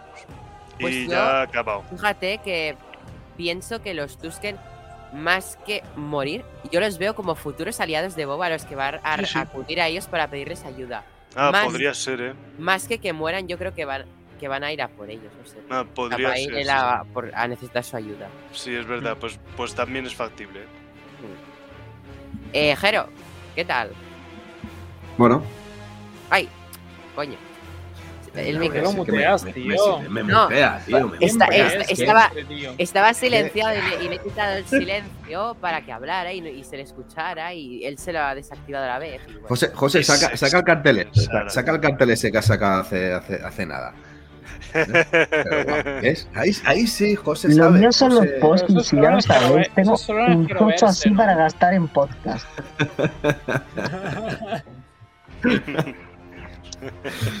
Bueno, pues, pues mira, yo lo que espero de esta serie es que siga evolucionando el personaje de Boba Fett porque me está encantando. Como he dicho casi al principio, eh, creo que es de, lo mejorcito que estamos viendo del universo de Star Wars. Que estoy enamorado de Boba Fett, sobre todo de la evolución que está teniendo y de, lo, de la humanización que están haciendo del personaje. Porque al fin y al cabo estamos, estamos descubriendo a alguien que tiene sentimientos, que no tiene esa sangre fría como podríamos verle en el poco metraje que tuvo en las anteriores, en las antiguas, en la trilogía original. Y ni tan siquiera vemos esa maldad o ese rencor y esa y ese ansia de venganza que tiene el niño Boba en la serie de, de Clone Wars. Eh, yo creo que al final todo eso, al final, eso, eso todavía lo llevan dentro. Y llegará un momento en que lo saquen esta serie. Seguramente sea cuando, cuando se enfrenta al Wookiee. Y como, como decía, no sé ahora mismo quién de vosotros decía que seguramente aparecerá un Rancor, yo apuesto a que en esa escena donde Mando, digo, me miento, donde Boba se enfrenta al Wookiee, aparecerá el Rancor. Porque al final, eh, pensar una cosa, los Rancor han sido siempre como los, iba a decir esclavos, pero no, no- no son esclavos, son como el mono de feria de los Hat. Y yo creo que los Rancor odian a los Hat. Y, yo creo que al final le ayudará a Boba y a Fene para poder librar la batalla con, con este, con este Wookiee. Y seguramente sea en el último episodio. ¿Y por qué no? Que aparezca Han Solo, como decíamos al principio, y decían de muchos de los mentideros de las redes sociales, que seguramente podrá ser que sea verdad, ¿no? A, ver, no hay que asombrarse de que esto sea algo que han querido que se filtrara por el mero hecho de que, como es mentira, se, se produzca un hype. No, mire, escucha, esto es Boba Fett, esto es Star Wars. Eh, aquí no hay que intentar potenciar a la masa de que lo vea, que la gente lo va a ver igual. O sea, eh, yo cuando hablo, cuando veo que eh, Boba Fett está batiendo récords, Michael Jodacor, perdona, es Boba Fett. O sea, eh, ¿dónde, o sea, eh, ¿qué, qué parte nos hemos perdido de la, de la verdadera historia del fan de este tipo de películas? cuidado, que a mí Juego de Halcón me ha encantado. Me parece la mejor serie de Marvel. Pero eso no, una cosa no quita la otra. Y yo lo que, bueno, lo, que- lo que espero es que siga evolucionando, que siga teniendo esas escenas que son tan sumamente magistrales como la del segundo episodio, porque la del primero, como decías, del parkour, pues sí. ¡Parkour! el otro día me puse, sí, me puse el episodio de Office y me tiré todo el episodio partiéndome la polla. Yo lo siento, siento decirlo, es que, es que fue la realidad. Y ver a Fennec hacer ese tipo de ridículo, a mí, me, a mí incluso me, mole- me molesta ver a Fennec hacer ese ridículo. Es más, me molestaba mucho que alguien como Robert Rodríguez hiciese, hiciese una escena tal. Así de mierda. Así de mierda. Eh, José. efectivamente, de mierda. Entonces, bueno, yo lo que quiero es seguir viendo sobre todo la evolución que tiene con los Tusken Rider, que es uno de ellos, porque en el primer episodio, en el final del primer episodio de la segunda temporada de Mandalorian lo vimos, que sigue con los ropajes de, ellos, cómo aparece, cómo se le ve el palo y en el episodio de, de- de Robert Rodríguez, pero esa fue la primera imagen, ¿no? El final del primer capítulo de la segunda temporada. Y, y, bueno, eh, ha- habla, de, habla de muchísimas cosas, de ese- esa relación que tienen los, los Tus- con los Tusken Rider. A lo mejor me estoy, me estoy enrollando demasiado, ¿eh? Córtame Neil, córtame Steven, Lando, Chaos, eh, Full Group, cortame cualquiera. Jos- eh, Roger, no me cortes. No, tranquilo. O sea, tú, No, tú di lo que tengas que decir. Pero, pero Yo es, creo es- que es- deberías callarte ya, tío. Pero es, es asombroso ver la relación son- que tiene con una tribu nómada, tío. O sea, eh, el- el- lo de la lagartija es, es que es, es la, es la polla, o sea, porque al final está eh, un poco como asemejando, eh, asemejando un poco con la realidad, ¿no? Con esa, eh, con lo llamado molécula de Dios, ¿no? Que es la droga esta que utilizan, que se saca de un sapo o de una rana. Pues aquí, bueno, lo hacen con una lagartija, vale, bien. Lo cambia, pero al final sirve para eso, para ver eh, visiones, para ver el futuro, para ver el pasado y para poder reencontrarte contigo mismo. Este tipo de tribus utilizan esta droga para encontrarse con, con el verdadero yo, con el verdadero ser. Y creo que los Mm. Tusken han- han- han- lo han conseguido con, con Boba. Y ole por Boba Fett. Eh, me encanta, estoy, estoy enamorado de esta serie. Y viva Filoni, viva Favreau, viva George Lucas y viva la madre que os parió a todos que estáis inmensos en este, en este directo. Me callo. Gracias, Gero. Hilando, eh, El para genoverso. seguir- hilando para seguir con, con la ronda, ¿qué esperas tú de Sí. Yo, mira, yo lo que le pido a la serie y a los creadores es que le sigan poniendo el mismo cariño que le están poniendo hasta ahora. Porque están cuidando muchísimo a los fans y eso para mí lo es todo. Porque hoy, por ejemplo, si dejas a un lado la historia del capítulo y te centras, por ejemplo, en los guiños, se nota un- que hay un cariño impresionante, porque hay guiños incluso a los cómics. ¿vale? Eh, como por ejemplo los Black Melon, esto que dicen, que sacan de la arena y hay una especie de agua o leche dentro, eso lo han sacado de los cómics directamente, todavía no lo habíamos visto. O sea que es una maquinaria en funcionamiento que está todo el rato sacando guiños de todo el lado y, y funciona perfectamente y se ve que hay un cariño tremendo por parte de los creadores. Entonces yo a la serie pues le pido eso, que nos siga cuidando a los fans solamente. Gracias, Lando. José, Bueno, eh, siguiendo con lo que ha dicho Jero de la evolución del personaje en la serie, bueno, partiendo de que este personaje era merchandising con patas, después un niño repelente en Clone Wars que hacía de la serie un poquito. Pues mm, sí, algún día. Eh, bueno, eso, que Boba Fett a mí me caía fatal por culpa de Boba Fett en Clone Wars. Pero bueno, en esta serie me está gustando, que no me escuche Jero, pero me está gustando Boba Fett. Y bueno, creo que abre, este capítulo abre mucho las puertas en la escena del, del tren con los Pike a que por algún casual aparezca el personaje de Emilia Clarke o no sé, todo esto que se nos presentó en Han Solo como que vaya a tener continua- continuación en live action, no solo en cómics y Sí, con eso, así. con eso ojo, porque los Pikes tienen conexión con el Crimson Dawn. Entonces, ahí va a pasar algo. Esa especie, esa especie que llevaban en el tren a lo mejor va para el Crimson Dawn. Y le han quitado su especie, entonces ahí puede liarse bastante. Claro, y a lo mejor eso explica que no esté con los. Tusken Boba Fett, que a lo mejor ataquen a los Tusken, como ha dicho, no me acuerdo quién lo ha dicho, o no sé, que pase algo ahí. Sí. Vale. Y no sé, puede que eso lo explique. Y bueno, también decir que la escena del bar nos ha recordado Boba Fett a Michael Myers, así caminando en plan. Claro, he visto los gatos a tanta gente, le ha faltado. Sea un poquito más gore todo, pero clavado. Y un poco, y un poco más alto. Y no sé qué más. Ah, sí, y me he reservado el Funko de Boba Fett y Fennec, así que esta serie ya ha cumplido con su función, que es hacer que nos gastemos el dinero en figuritas que no necesitamos. Pero bueno, así es Boba Fett. Boba Fett es merchandising, no busquéis más. Que no, Es- Pero Lo eso que no lo- pero es que necesitas eso lo lleva haciendo, lo lleva haciendo Star Wars Tío, desde, desde el episodio 4. Sí, básicamente. Figuritas. A ver, yo esto lo dije en el primer capítulo. fácil, Boba tío. Fett es una serie que ha nacido de gente comprando figuras de un personaje que tiene dos frases. Cuatro, cuatro, cuatro, cuatro. Bueno, que también se podría Menos decir lo mismo de Azmol y de otros, o sea, pero bueno. Pero Darth, Darth Pero Maul mola. Boba Fett no. Boba No me, Fett. no me digas que no, mola- que no mola la Boba Fett, no no Boba Debate, Fett. no, no debate otra vez, que ya tuvimos el interminable No, debate. no he hecho la nota. La nota un ocho y medio. Me voy a aprender para el siguiente Uh, capítulo uh, la danza y os lo voy a uh, hacer. Cuidado. Roger, Pues yo lo que espero, voy a ser así breve, es ¿Ya has terminado? me... Ya está, gracias. No, yo espero que siga por, la calidad más de este último.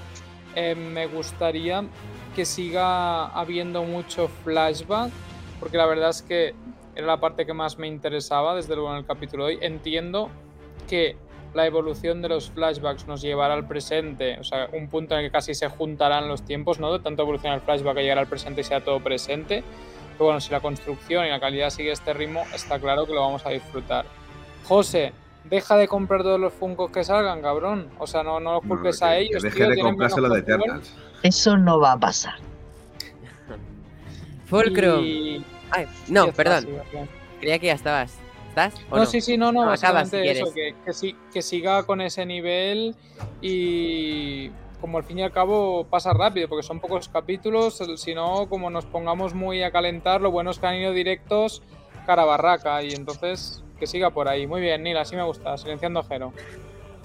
Que me ha tocado a mí. Fulcrum. Pues yo voy a ¿puedo añadir una cosa? Tú lo que tú quieras, José. guapo. Que se me olvida decirlo, Eternals, la mejor peli. A tomar por culo. Tenemos que joder el podcast de hoy, el directo. Eh, pues yo voy a discrepar un poco con Roger en lo, en lo último eh, que ha dicho di de los sí. flashbacks. Yo sí que quiero que acaben cuanto antes los flashbacks, por lo menos eh, que cuenten lo que tengan que contar, obviamente, pero que en el tercer, cuarto capítulo ya eh, la, trama principal de Lampa y todo continúe con, un- con una línea clara que aún no tenemos del todo. Y nada, eh, eh, que siga dándonos eh, esa ración de, amor que nos dan eh, Fabro Filoni y en este caso Robert Rodríguez, que se ve en cada plano, en cada cosita que hay en el escenario, que, son amantes apasionados de, Star Wars y que, nos sigan demostrando que estamos en muy buenas manos. Muchas gracias, Adrià. Y para acabar ya con esta ronda, Caos. Bueno, no me voy a prodigar yo mucho. Yo creo que el siguiente capítulo será el, el fin de los flashbacks y será la estabilización, es la estabilización en la línea actual. Creo que va a ser un poco la colocación de las piezas para disponer el, el próximo juego con la llegada de estos hats. Y yo creo que los Tusken pueden morir, pero también creo que pueden ser una futura conexión. Yo lo, lo dejo ahí. Pero para mí todo esto es periférico, porque lo que realmente quiero decir de esto es lo, lo bonito que sea que haya aquí tantísimas personas de, de- de diferentes sitios, de diferentes edades. Yo veo a Jero, veo a Sully y para mí, yo lo digo desde ya, para mí, si Sully sonríe con esta serie, para mí ya me, ya me vale la pena. Eso es así. Y sobre todo porque lo dije en nuestro primer programa de Conexión Carresian, eh, Star Wars es comunidad. Cuando funciona, todos estamos felices, nos reunimos y lo celebramos. Y mientras eso siga así, yo seguiré acudiendo donde me llaméis. Muchas gracias, Caos. Y así en global, eh, ¿tenéis algo más que comentar del capítulo? o si queréis podemos dejar ya zanjado este podcast, más o menos. Sí, yo, yo quiero decir una cosa. Adelante. Que la, la popularidad que está teniendo esta primera temporada puede provocar que haya una segunda, debido a la reacción del público. Sí, Ahí, por ahí. supuesto. Sí, sí. ¿Por qué no? O sea, Yo, veo. es- es algo, algo, algo que dije en el anterior, en el anterior capítulo, en el anterior podcast, que yo quería una segunda temporada y por qué no una tercera. Todo el mundo me decía, anda loco, gilipollas. No, Vete". pero Jero, o sea, Joder. yo, mira, yo, no, pero, pero escúchame, yo te dije que no, o sea, yo te dije, o sea, yo, o sea, yo por mí quiero mil temporadas de todos los productos de Star Wars, pero no la veo necesaria para lo que va a desencadenar al va- futuro. vamos a ver, vamos a ver lo que nos están contando y cómo sigue la trama y cómo lo cuentan. O sea, Claro, yo creo que pues es que es muy temprano para, para, joder, para eliminar directamente una segunda temporada, porque eh, nos pueden todavía contar muchas cosas y a lo mejor nos pueden dejar. Hijo de puta. José, ¿Quién, no quién puedes- diría lo. eh, disculpa, ¿quién diría lo que es ahora Mandalorian en el segundo capítulo de Mandalorian? Claro, o sea, no pensábamos que habría una segunda temporada de Mandalorian al principio. Y sin embargo, cuando ya estaba a punto de acabar, todos queríamos una segunda temporada. Seguramente cuando vaya a finalizar Boba Fett, todos querremos una segunda temporada, porque se nos habrán quedado muchas cosas en el tintero que querramos conocer de Boba Fett. Menos José, que prefiere ver Eternas el día 12 en Disney Plus. Eh, Eternals, yo ya no voy a ver Boba. Fett, yo voy a ver Eternals en bucle. Sí, Lo que sí, quería decir, bueno. que no parece es el meme este Belén Esteban con. En plan, temporada 1, 2, 3, 4, 5, 6. Hijo de puta. Si es que Si todo va según mis planes, eh, creo que la cuarta semana de enero o la primera de febrero estaremos enterrando a Boba Fett. Ya que le dejen descansar. Yo soy hater de Boba Fett, me vais a perdonar, pero me Pero No, le pone ya, ya, 8,5, ¿eh? O sea, tampoco nos Sí, no, no, olvidemos que los, hate- los hates de José Los- no bajan del 8. O sea, también tengamos Los- en cuenta eso. Los Y y A ver, sobre la todo, serie no- está no bien, tomaros- pero no Boba Fett tomaros- me cae mal. Soy no un gran fan el de hate Harry de Potter. José como tóxico, lo hace desde el cariño el hate de José. No sea que Pero alguien que esté de extra se traume, o sea, lo dices desde el cariño, lo, lo justifico hace desde para que arriba. nadie empiece a, cone- a comentar que estás comentando desde la toxicidad, ¿vale? Antes de De- que alguien se ponga a comentar. Decir que yo soy un gran fan de Harry Potter y odio a Harry Potter con todo mi corazón. Lo mismo me pasa con esta serie. Muy bien todo, pero el prota me cae mal. ¿Qué le Es vamos el a hacer? puto amo, Roger, es el puto amo. Díselo, tío, es el puto amo. Yo José. estoy muy de acuerdo con José. Pero, pero, no, pero yo os lo vengo diciendo como me ha pasado a mí con otras. Yo qué sé, por ejemplo, yo os he que tiene que morir esa soca. A mí la trilogía original me gusta y me parece que Luke es un tontaco, Han Solo más de lo mismo y Leia tampoco es la de esto. Yo a mí el personaje que más me gusta es Ben Kenobi que dura Oye, media hora. O sea, A Leia no me la toques, ¿eh? Que tenemos pelea verbal y física.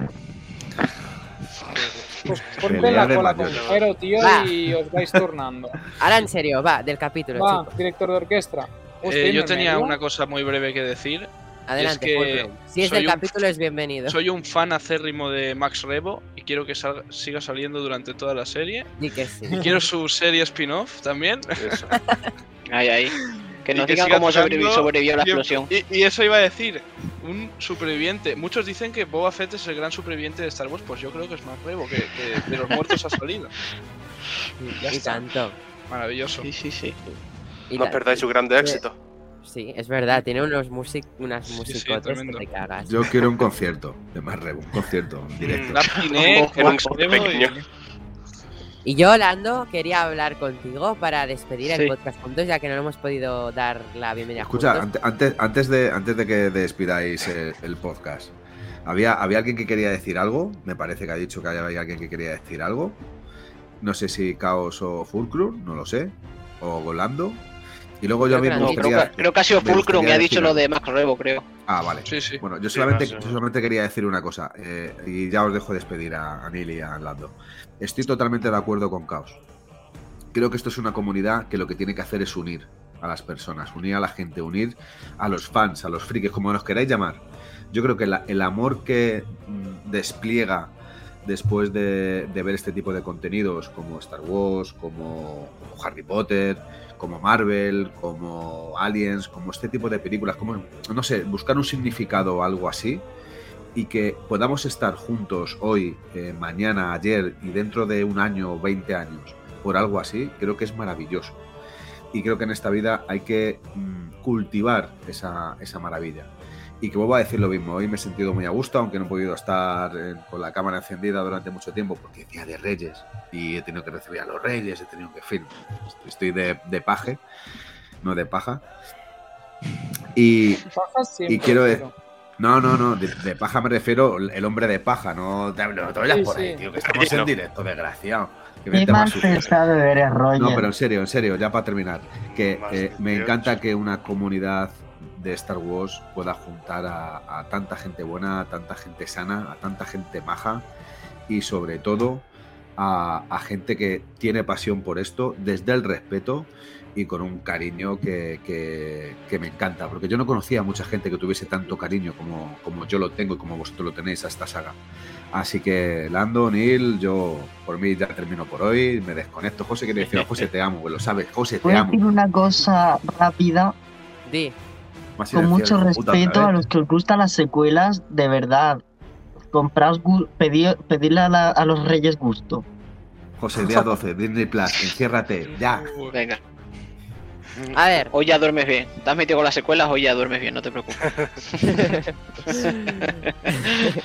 Lando. A ver, una, una rondita rápido. Ahora, rápido.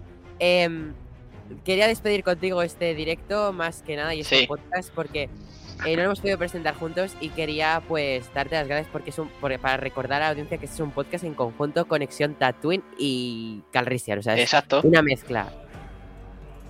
eso es. Entonces, pues nada, chicos, o sea, este podcast lo vais a poder, lo, lo habéis visto en directo tanto en la comunidad Bespin como en la comunidad Tatooine y también, ¿no? En las plataformas como Evox y en nuestro caso también Spotify. Sí, lo subiremos a en mañana. Así que un placer, Lando. Y ya Igualmente, Neil. os junto a todos en pantalla después de este, esta despedida para decir que voy a despedir con música de Boba Fett, que creo que es de lo mejor que tiene esta serie, la banda sonora. Vamos, sí, sí, pedazo de despedida. ¿Veis? Si suele, si suele sonríe, todo va bien.